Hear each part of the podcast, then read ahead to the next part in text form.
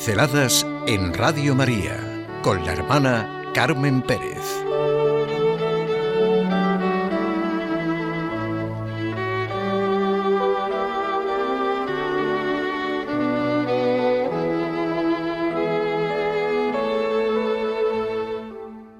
Somos el pueblo de la nueva alianza. El jueves inmediato a Pentecostés celebramos la fiesta de Jesucristo sumo y eterno sacerdote. Un día precioso en el que contemplamos el sacerdocio redentor de Jesucristo como la cumbre y compendio de su acción salvadora en el mundo. Jesús es el sacerdote de la nueva alianza que nos ha reconciliado con Dios y nos ha llamado a formar parte de su iglesia, haciéndonos hijos del Padre. Nos ha comunicado una nueva vida en el Espíritu Santo y nos ha convertido en pueblo sacerdotal, partícipes de su sacerdocio para extender el reino de Dios a todos los hombres. Somos el pueblo de la nueva alianza y lo somos por Cristo, eterno sumo sacerdote. Se tergiversa totalmente el mensaje de Jesucristo si se le separa del contexto de fe y esperanza del pueblo elegido.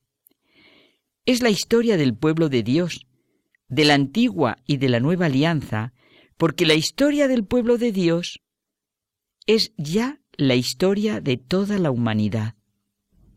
La llegada de aquel hacia el que estaba orientado todo el Antiguo Testamento se ha hecho realidad. Jesús ha cumplido la historia antigua y ha empezado la nueva. Todo cuanto le precede conduce a él. Todo lo que le sigue será su expansión. La alianza antigua está cumplida a pesar, como siempre, de las infidelidades de los hombres. Es realizada definitivamente en Cristo, en el que se establece al mismo tiempo la nueva alianza entre Dios como Padre y los que creen en Jesucristo como hijos y herederos. La alianza es, y va siendo en cada ser humano, el cumplimiento progresivo de la creación nueva. Jesús con su iniciativa, que manifiesta su absoluta conciencia de quién es, constituye a los doce para que sean sus testigos y mensajeros de la llegada del reino de Dios a cada hombre. El número doce hace referencia a las doce tribus de Israel y revela el significado de volver a fundar el pueblo de Dios los introduce en una comunión de vida con Él y les hace partícipes de su misma misión de anuncio del reino, con palabras y obras. Reconstituye el pueblo de Dios, el pueblo de las doce tribus, que se convierte ahora en un pueblo universal. En la última cena se entrega a sí mismo y crea de este modo una nueva comunidad, una comunidad unida en la comunión con Él mismo. Por eso confiere a los que serán sus sacerdotes el poder de hacerlo en memoria suya y de perdonar los pecados.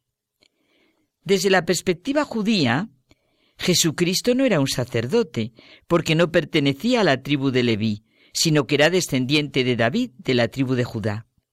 Jesús no ofició como sacerdote de los judíos y nunca entró en el templo al lugar de los sacerdotes. El judaísmo le reconoce como un rabino. Nadie había presentado a Cristo como sumo sacerdote, ni como sacerdote. Pero en la nueva alianza, en el Nuevo Testamento, Jesucristo es el sacerdote por excelencia. Es el sumo y eterno sacerdote. No ofreció sacrificios, se ofreció a sí mismo por toda la humanidad, mediador entre Dios y los hombres. Es verdad que Él es único y eterno sacerdote, pero Él mismo instituye a los apóstoles como sus continuadores. La nueva alianza asume toda la historia, y de la antigua alianza sigue el sentido de pueblo de Dios, nación santa, pueblo sacerdotal, el nuevo pueblo de Dios. En las cartas de San Pablo ocupa un lugar especial su vivencia y testimonio de Cristo sumo sacerdote eterno. Pablo considera al Señor como al pontífice del Nuevo Testamento, como el que ha ofrecido el sacrificio que ha expiado nuestras faltas y nos ha rescatado. Quizá nosotros hemos perdido la verdadera noción de sacrificio. Es una palabra extraña para muchos. El sentido del sacrificio viene expresado a cada paso en el Antiguo Testamento. Un sacrificio sella la alianza de Abraham y su renovación por Moisés. La ordenación de la vida religiosa consiste casi siempre en la ordenación de los sacrificios. Estos están, estos llenan la historia del pueblo. Sacrificio significa que por su mediación el hombre ofrece una cosa personal y preciosa. La ofrenda ha de ser intachable. El hombre la entrega, la da a Dios. La ofrenda reconoce al Señor reinando sobre todas las cosas, el principio del que proviene todo, el término al que todo se ordena. Por esta acción, el hombre reconoce que Dios es Dios. Solo Dios es y existe verdaderamente. Todo lo demás existe por Él. El sacrificio supone un paso hacia Dios. Por eso San Pablo dice que todos los sacrificios que llenan el Antiguo Testamento son la prefiguración de otro sacrificio de valor infinito, de importancia decisiva para el mundo, el del Redentor. Realmente la carta a los Hebreos es un tratado sobre el sacerdocio de Cristo. Es fruto de su predicación por las comunidades cristianas de origen judío en un mundo de cultura helenística.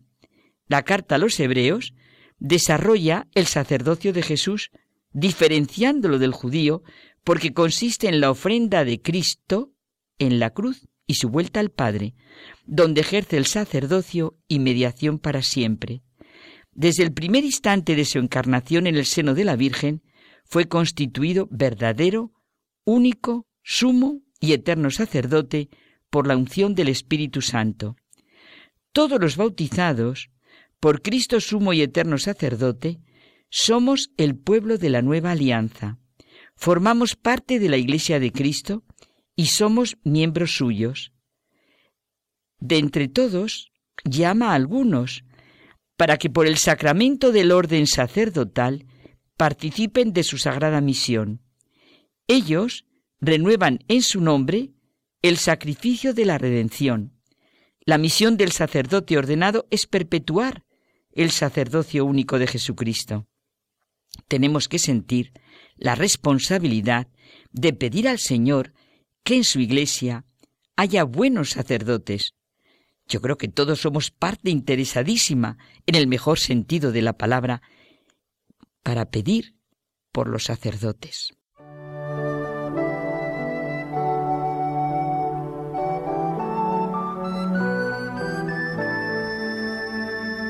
Pinceladas en Radio María con la hermana Carmen Pérez.